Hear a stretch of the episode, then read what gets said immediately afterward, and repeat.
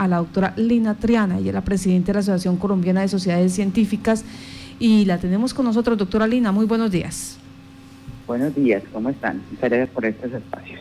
Gracias por estar en contacto Noticias, doctora Lina Triana. La situación de la parte laboral de los eh, profesionales en salud parece que en Colombia no cambia mucho. Se había prometido por parte del gobierno algunas eh, situaciones especiales, parece que no se cumplieron y adicional a esto, las IPS, las empresas contratantes, tampoco están tendiéndole la mano a los profesionales.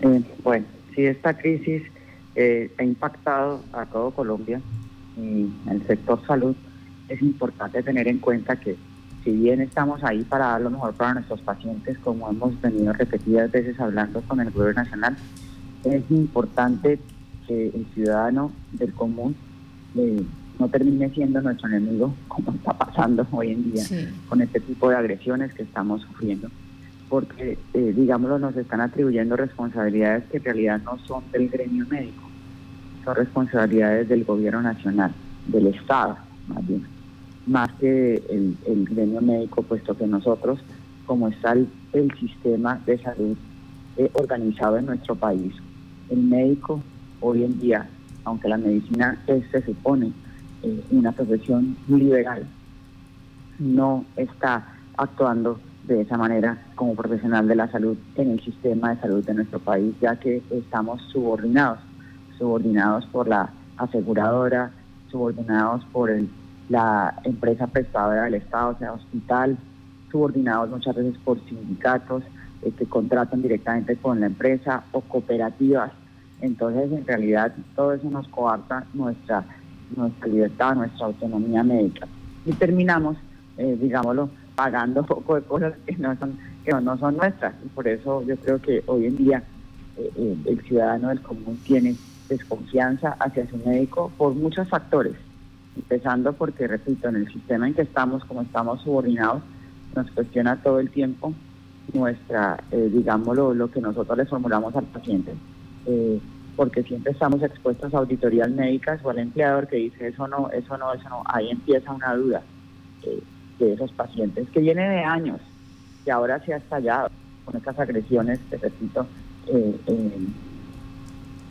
pues eh, de, entrada estamos en contra de ellas, pero, pero, pero no es nuevo. Yo creo que es una desconfianza que ha dañado la base de la medicina en nuestro país, que es la relación entre el médico-paciente y ese actuar médico y esa autonomía médica que hoy en día no existe y que eh, hacemos un llamado hoy al ciudadano para que de verdad nos ayude a reconstruir esa relación médico-paciente para poder que tengamos una mejor calidad de atención para todos ustedes.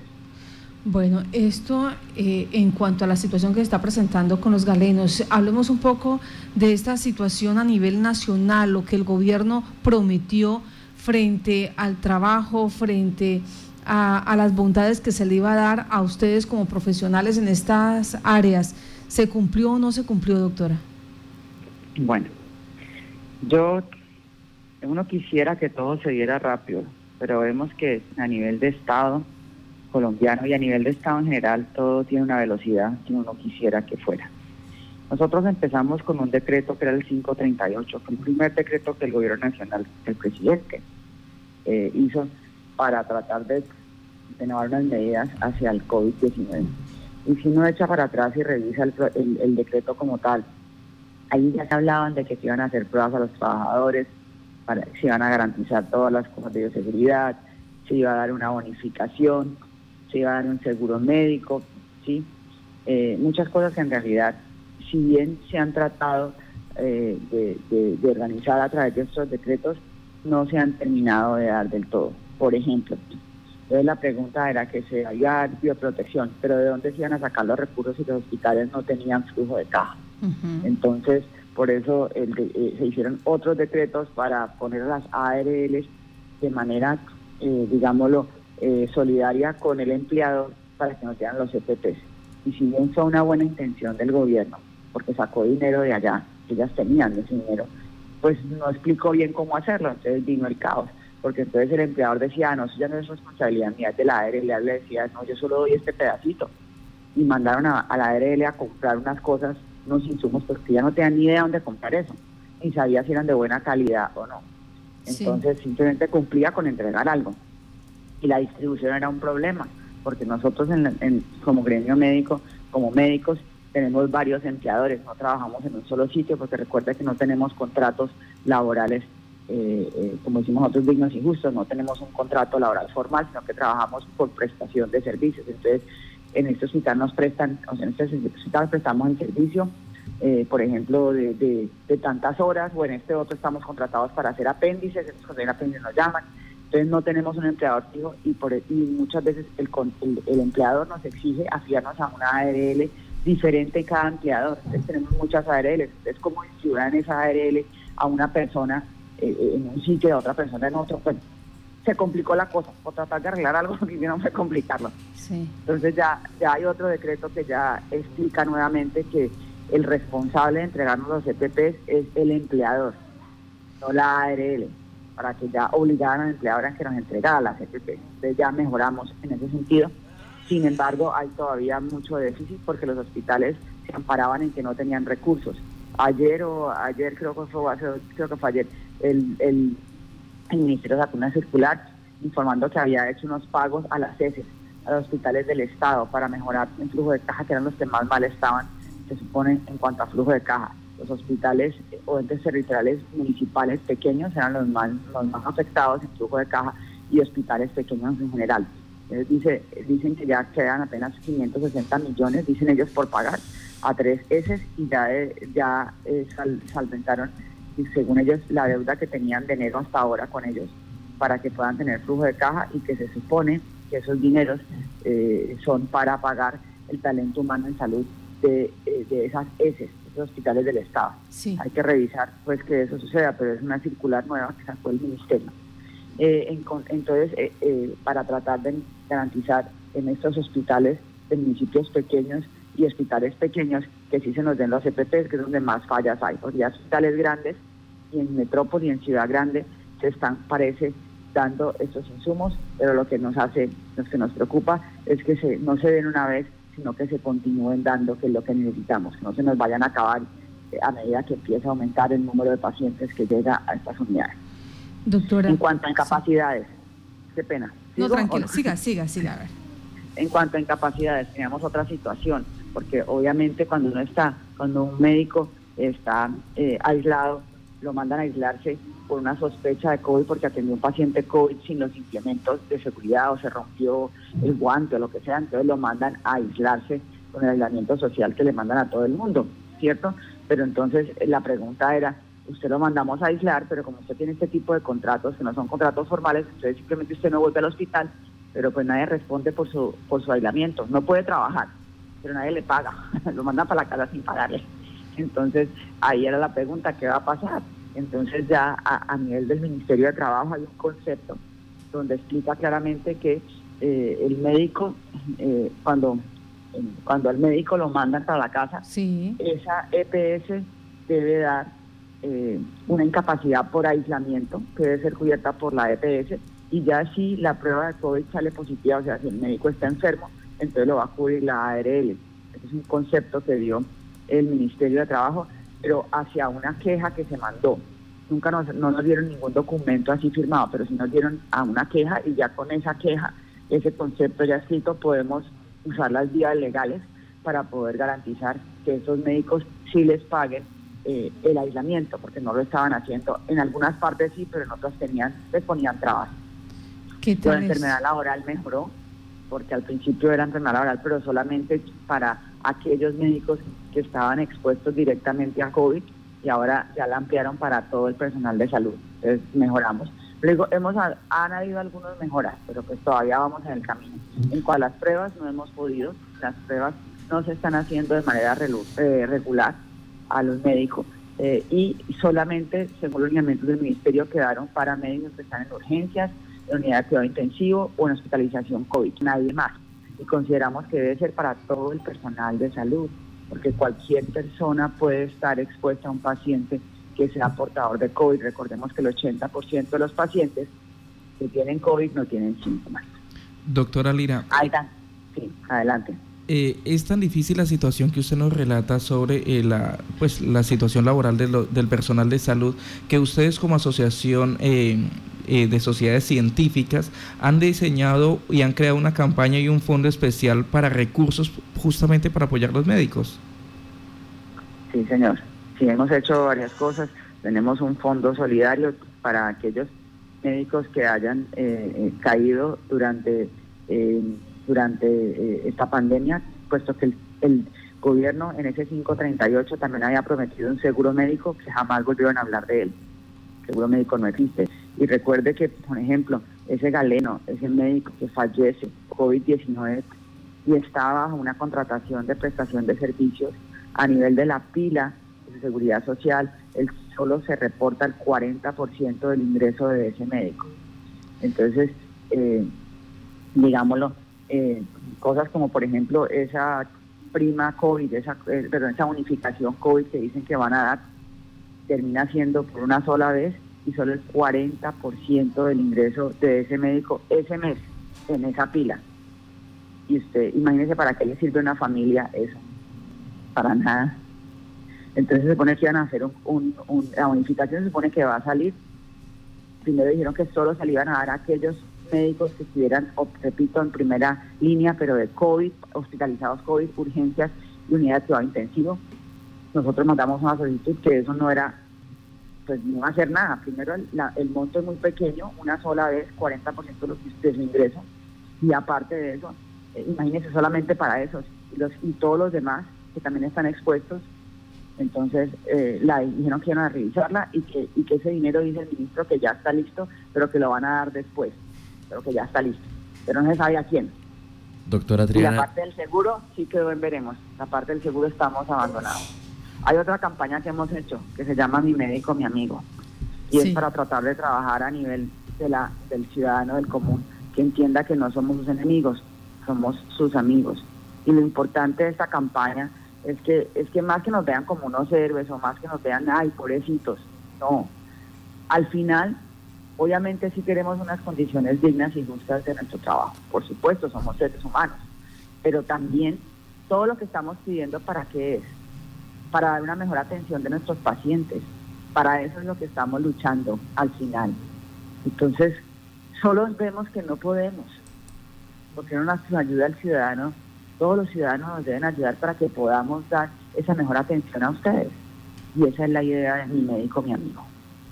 Doctora Triana, con todas estas falencias que se tienen todavía en el tema de la garantía laboral para los profesionales de la salud eh, y con lo que nos han dicho también las autoridades de salud que aún no hemos llegado al pico máximo de la pandemia, eh, ¿cuál es ese panorama? ¿Cómo estaría usted viendo la situación en el momento en que se presente eh, un incremento inusitado en los casos de COVID-19 en el país? Porque pensaría uno que muchos profesionales de la salud van a preferir eh, optar por su integridad y la de sus familias y retirarse de sus puestos laborales. Es un momento difícil, ya han habido algunos eh, hospitales donde han habido renuncias masivas, han vuelto a, a, ¿cómo se llama? no los han dejado renunciar, pues en este momento no se puede. Entonces tratan de que el médico vuelva. Estas renuncias masivas se han dado básicamente por agresiones serias que ha habido al personal. Eh, yo sé que a nivel del Procurador Nacional de la Nación y el Fiscal Nacional están en contra de estas agresiones y dicen que van a estar investigando cualquier agresión que se reciba por parte hacia el personal del talento humano en salud. Sin embargo, eh, eh, en estos momentos no tenemos claro cuándo va a ser el pico. Siempre se ha hablado del pico y siempre se ha corrido el pico. Como esto es un algo dinámico y cada vez hay más cambios, cada vez nos corría más la cuarentena. Se supone que estaban corriendo esta cuarentena para tratar de que ese pico no llegara tan rápido y de esa manera nos pudiéramos, eh, digámoslo, organizar a nivel de zonas de expansión y, número de camas en cuidado intensivo y hospitalización COVID, lo cual el país ha aumentado. Por ejemplo, nada más el Valle del Cauca tenía casi 600 y ahora eh, se supone que para agosto vamos a tener 1.200 camas de unidad de cuidado intensivo, solo para el Valle del Cauca. Igual en el resto del país, se han hecho unas zonas de expansión importantes eh, que hacen que pues hoy en día eh, cada vez se, se, vea menos llena la unidad porque están aumentando el número de camas. Eh, sin embargo, se sabe que el pico tiene que llegar, ya es algo que se ha estudiado a nivel de gobierno y no podemos retrasarlo más porque hasta que no llegue el pico, digámoslo, no vamos, como otros países no pueden salir, digámoslo, y, y, recuperar como país, porque como todos sabemos hay que escoger entre la salud y la economía. entonces, por eso ya que ya se siente el gobierno como tal con más número de camas de unidades con intensivo. Se ha empezado a hacer los programas de salir de este aislamiento obligatorio de manera escalonada por gremios. Eh, hay que estar observando qué pasa, eh, porque es posible que sí se empiecen a llenar más las camas de unidades con intensivo, como hemos visto en varias zonas del país. Sabemos que el Pacífico colombiano, Quito colapsó, Tumaco, Barranquilla, nada más el fin de semana no había camas ya disponibles de unidad de cuidado intensivo. Entonces vamos a empezar a tener colapsos, de pronto no en todo el país, pero sí en algunas ciudades tendrán que manejar de acuerdo a, eh, digámoslo, a, esa necesidad de unidad de cuidado intensivo y a ese eh, número de pacientes nuevos que se empiecen a dar por COVID positivo, pues van a tener que tener, como mi mismo ministro dijo, en algunas partes cuarentena o, volver a, esos aislamientos y en otras que estén, digámoslo, con una mejor fortuna y con unos ciudadanos más conscientes, que esa es la base de esto, más conscientes, ser disciplinados en todas las medidas del distanciamiento social y el lavado de manos, que suena tonto, pero es lo más importante, esas áreas podrán vivir mucho más dentro del nuevo normal con más tranquilidad. Doctora Lina Triana, presidenta de la Asociación de Sociedades Científicas, me llama la atención que en su campaña o en la campaña que han iniciado ustedes eh, como profesionales en la salud dicen hashtag mi médico, mi amigo. Y dicen, ayúdenos a recuperar una medicina basada en la calidad de atención de nuestros pacientes. El gremio médico no solo, solo no puede, es con su ayuda. ¿Cómo sería esa, eh, esa ayuda? ¿Qué es lo que necesitan ustedes en este momento? Primero necesitamos eh, lo más, lo primero que tenemos que empezar, la base va a ser recobrar la confianza entre el médico y el paciente. Por eso algo tan sencillo como cuéntenos su historia, cuéntenos qué experiencias positivas ha tenido usted o su familia en cuanto a, a una atención con su médico, a una relación entre su médico y su paciente. Ya una vez recobremos esa confianza, tenemos que ir juntos hacia un cambio a nivel del sistema o una reforma en el sistema. Porque, repito, usted entra con su médico y muchas veces su médico ni siquiera le mira la cara durante la consulta. Usted entra y su médico tiene que estar llenando un poco de papeles y tiene que inmediatamente tener el tiempo preciso, 10 minutos para sacarlo y que entre otro paciente. Si el médico quiere hablar con usted y hacer una anamnesis como debe ser, es preguntarle cómo le va, ni siquiera preguntarle el síntoma que tiene, sino un poquito más allá, cómo se siente, para podernos descubrir en verdad el sentir de ese paciente. Se va a demorar mucho más y el auditor médico va a venir y va a decirle, ¿por qué se está demorando tanto, señor médico? Usted está contratado aquí tantas horas y tiene que ver 30 pacientes, no me sirve que vea 10. Entonces hágame el favor, hasta luego, no más contrato y que venga el otro que sí me vea los 10. Así funciona este país, porque repito, no tenemos una medicina, una profesión liberal. Yo no me puedo demorar lo que yo quiera con mi paciente, lo que yo necesite para poder dar lo mejor a mi paciente, sino lo que el sistema me dice que tengo que demorarle, lo que el sistema me dice que tengo que formularle, porque el médico es un subordinado del sistema. Necesitamos que los pacientes sepan eso, el paciente no sabe eso, el paciente se, se pone en este momento es bravo con el médico, pero nosotros somos un funcionario, un obrero más del sistema, y la gente en Colombia no sabe, no tienen ni idea cómo trabaja ese médico. Entonces, tras de que estamos explicando la parte de la, de la hora labor, del contrato laboral formal, de pero no entienden que parte de la no atención de ellos es porque el sistema es así, así está diseñado. Entonces vamos a trabajar en cambiar ese sistema, que yo pueda demorarme lo que yo necesite con ese paciente para poder dar la mejor atención. Pero solo no podemos porque el sistema funciona así y no van a querer y nosotros vamos, no, necesitamos que todo el ciudadano entienda que ese es el sistema y que tenemos que cambiarlo, porque así no podemos dar la Cuando hablamos del sistema, doctora eh, Lina Triana, estamos hablando de la ley 100, de la ley 100, sí. A mí no me gusta hablar, porque muchos de mis colegas dicen hay que acabar con la ley 100, hay que acabar con las aseguradoras, no sirven para nada. Entonces, digamos lo que es muy fácil uno decir esas palabras. Sí. Pensemos en las cosas positivas y en las cosas negativas. Todo tiene su lado bueno y su lado y su lado no tan bueno. ¿sí? Nada es blanco y negro. Entonces la ley 100 en el papel fue positiva en ese momento para el país, en el papel me refiero. Porque lo que hizo la ley 100 fue que se supone que dio una eh, cobertura para todo el mundo, para que todo el mundo tuviera salud. Antes de la ley 100, si usted tenía un cáncer grave, un campesino por allá alejado y tenía un cáncer grave, usted se iba a morir de ese cáncer. Nadie le iba a tratar. O tenía que ir a un hospital para que por caridad lo trataran, lo cual no está bien. Para eso entonces nos vendieron la idea de la ley 100. Sí. Pero la ley 100 está desafortunadamente basada en la enfermedad.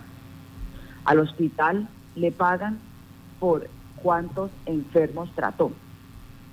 Al hospital le pagan, o al médico le pagan, por cuántas apéndices le llegaron en el turno que está haciendo.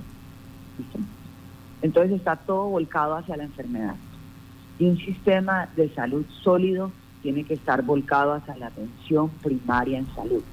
Y la ley 100 no lo hace. Por más que está escrita allí, pero el sistema como está diseñado para el pago por los servicios de salud están diseñados para pagar por la enfermedad. Entre más enfermedad haya, mejor le va al sistema. Sí. Entonces es un sistema completamente antisalud, porque queremos que los, los colombianos no se enfermen. Lo contrario, queremos que no se enfermen. Y para eso tenemos que poner fuerte todo lo que es la atención primaria en salud y fortalecer todos los hospitales regionales, que fue lo que la ley 100 acabó. Los hospitales regionales están acabados, porque todo se volcó hacia los hospitales privados. Y los hospitales privados, eh, digámoslo, prefieren hacer todo de manera centralizada eh, y abandonaron todo lo que es regional. Eh, nadie quiere, pues a nadie le interesa un hospital donde haya una población chiquitica. ¿Quién va a comprar ese hospital? Nadie. Entonces abandonaron todas esas, porque como aquí se van a enfermar menos. Entonces, como se enferman menos, ganan menos plata. ¿Qué me interesa el hospital chiquito? Nada. Entonces abandonaron todas esas redes pequeñas y esas redes es lo que hace la atención primaria en salud porque se basa en eso.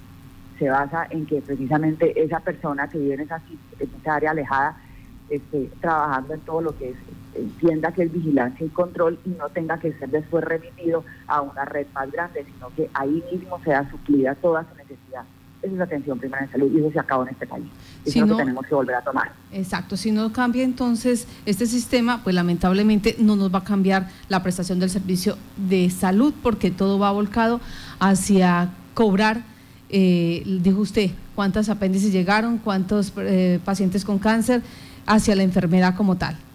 Así quedó, así queda la cosa. Doctora Lina Triana, gracias por estar en Contacto Noticias, gracias por revelar estas situaciones, por eh, socializar esto que está pasando a nivel nacional, no es solamente en Trinidad, en San Luis de Palenque, en Paderiporo, en Yopal, es en todo Colombia, cómo está funcionando la salud en nuestro territorio, cómo está, eh, digamos que manejado, cómo está organizado y hoy usted ha develado esa, esa información aquí. Gracias, que tenga buen día.